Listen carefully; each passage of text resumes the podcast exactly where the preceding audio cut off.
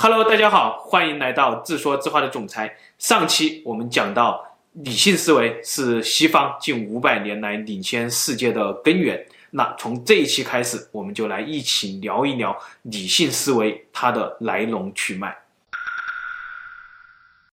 如果说理性和古典两种思维之下的文明和国家，它们之间有一个很大的不同，是在于他们对资本和经济的理解不同。我想。经济问题一定是一个非常好的切入视角。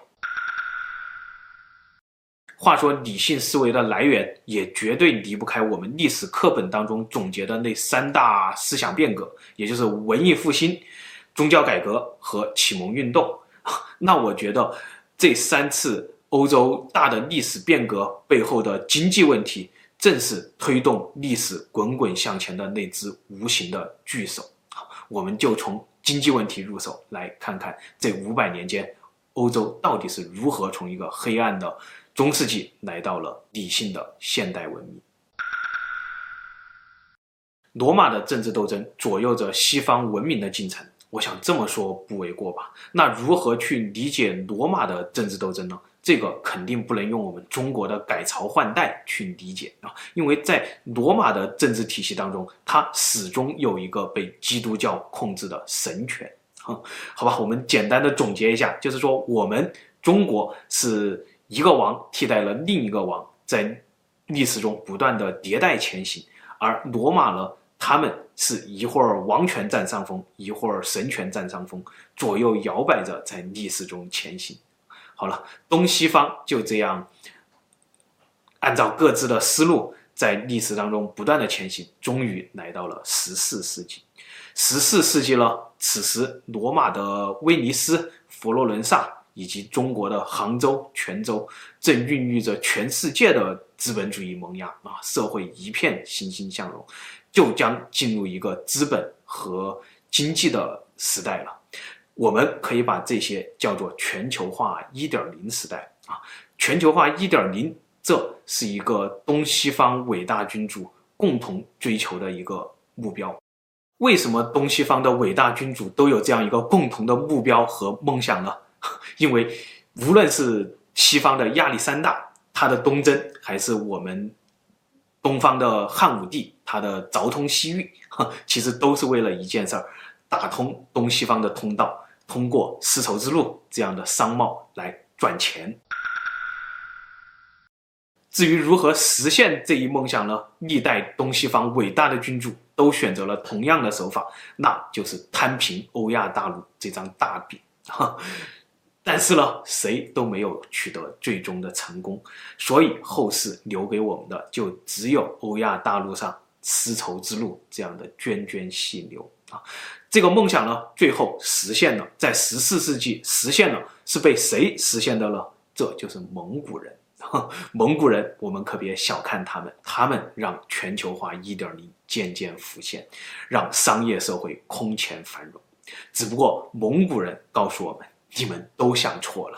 实现铺平欧亚大陆这张饼的梦想，必须有两个前提条件：第一，要有高速铁路；第二，要中东、中亚。大统一，这两点我们蒙古人都办不到，只能够交给你们后世了。谁要是办到了，家祭无忘告乃翁啊！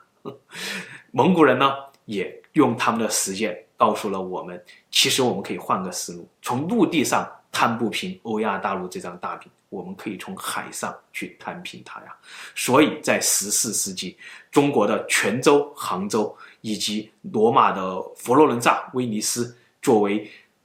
海上丝绸之路经济带的起点和终点，自然吸引了大量的资金，商业社会空前繁荣。由此，资本和金权，我们说它开始逐渐、逐渐的浮现到了历史的前台。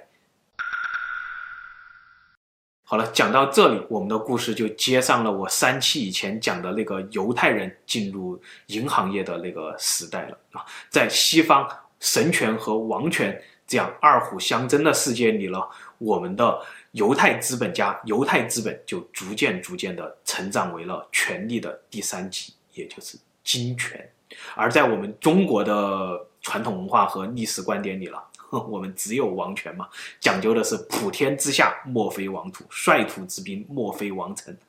金权在我们这里就没有这样一个词汇。好了，我们回到西方，别讲飞了。当西方代表神权的教廷越来越腐朽的时候呢，他们就一次一次的将他们的手伸向了佛罗伦萨、威尼斯那些资本家的钱袋子。他们一定是没有看过威尼斯商人，绝对是小瞧了这群犹太资本家的吝啬程度，想让他们每天都拔毛来供养你的上帝，来供养你。简直是不太可能啊！这群犹太资本家呢，心中就暗暗的骂道：“你们那个上帝，你们那个耶稣，早就看他不爽了，还让我来出钱养他。我要复古，我要推翻你们的神权。但是呢，这么大逆不道的话，犹太人在当时是绝对不敢说出口的。于是他们就拉着西欧的一些领主、一些世俗的王权，开始搞一场。”文化复古运动啊，他们寄希望于以艺术的名义来复古文化，来复古古希腊、古埃及一些灿烂的文化吧，以此来让他们摆脱教廷，干翻神权啊。由此，我们的文艺复兴就从佛罗伦萨和威尼斯展开了。犹太资本家的金权和西欧世俗领主的那些王权。抱团以后呢，就一下子切断了教皇的一大经济来源，而此时呢，教皇中了犹太资本的糖衣炮弹吧，艺术，他们越来越沉迷于艺术，让他们的生活越来越腐朽，面临着这样巨额的亏空呢，他们就只能够发明了一种极具创造力的宗教工具，叫做赎罪券，并把他们推销给了北方的日耳曼蛮子，由此教皇的手。一点一点伸向了北方日耳曼蛮子的钱袋子，可别小看了这帮日耳曼蛮子，他们难道就比犹太资本家好对付吗？他们发起脾气来，连自己都怕。于是，一个叫做马丁路德的日耳曼修女振臂一呼，告诉大家：如果金钱可以收买上帝，如果金钱就是通往上天堂的道路，那我们要这种上帝何用？我们要信全新的宗教，我们要摆脱你们这种肮脏的教廷，这就是我们后世所说的宗教改革。于是，新教在日耳曼蛮子的领土上中飞速的扩张开来。犹太人和日耳曼人这两记重拳下去，基本上就算把古老欧洲的神权打趴下了吧。然而，三级社会里。就是这样的结果。一旦金权和王权联合干翻了神权，那接下来的故事就是金权和王权的斗争了。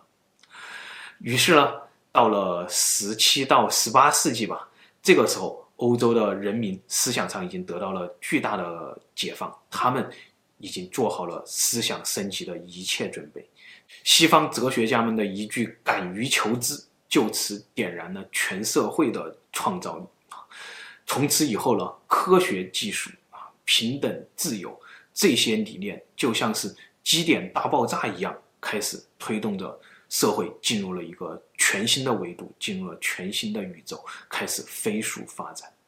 与此同时呢，王权也伴随着社会的发展，不断的水涨船高，达到了它的巅峰。然而，王权呢，王权的巅峰无非是。像中国皇帝那样喊出豪迈的那一句“朕即是国家”，然而当法王真正的喊出这句话的时候，他才发现，原来我的这种 古老的像上一个宇宙的上古思想，统治着基点大爆炸以后的社会是多么的不合时宜啊！法王根本都无法平衡他的社会当中贵族、教士以及平平民这三个阶级的利益。导致国家的运作成本飞速上涨啊！然而法王呢，认为这都不是问题，我可以向全国人民扩大收税啊！于是又有人把他们的手伸向了金权的裤腰带。这之后呢，巴士底狱传来了惊天动地的枪炮声，王权从法国开始就纷纷被送上了断头台。后世总结了一下，这场干翻王权的运动呢，就叫做启蒙运动。我始终认为，理性思维就是这场王权、神权和金权世纪大战的副产物，就像战争能够不断地催生新的科学技术一样，思想上的战争也一定能够催生新的先进的思想。然而，我们中国恰恰从董仲舒开始就基本灭绝了这种思想上的斗争，所以在我们的世界里进化不出来。理性思维也就不足为奇了。文艺复兴本是金权想要摆脱神权的一场复古运动吧，结果他间接地告诉了世人，人是有创造力的。宗教改革本是王权和神权之间的一场决斗吧，结果他间接地告诉了世人，我们人是可以脱离教廷存在的。最后的启蒙运动呢，它本是金权和王权之间的一场最终决斗吧，它结果告诉了人们，人人性是自由的，资本万岁。正是这三个层次的思想升级，让人性解放，让人从此自由，也让金权开始真正的走上了统治的舞台。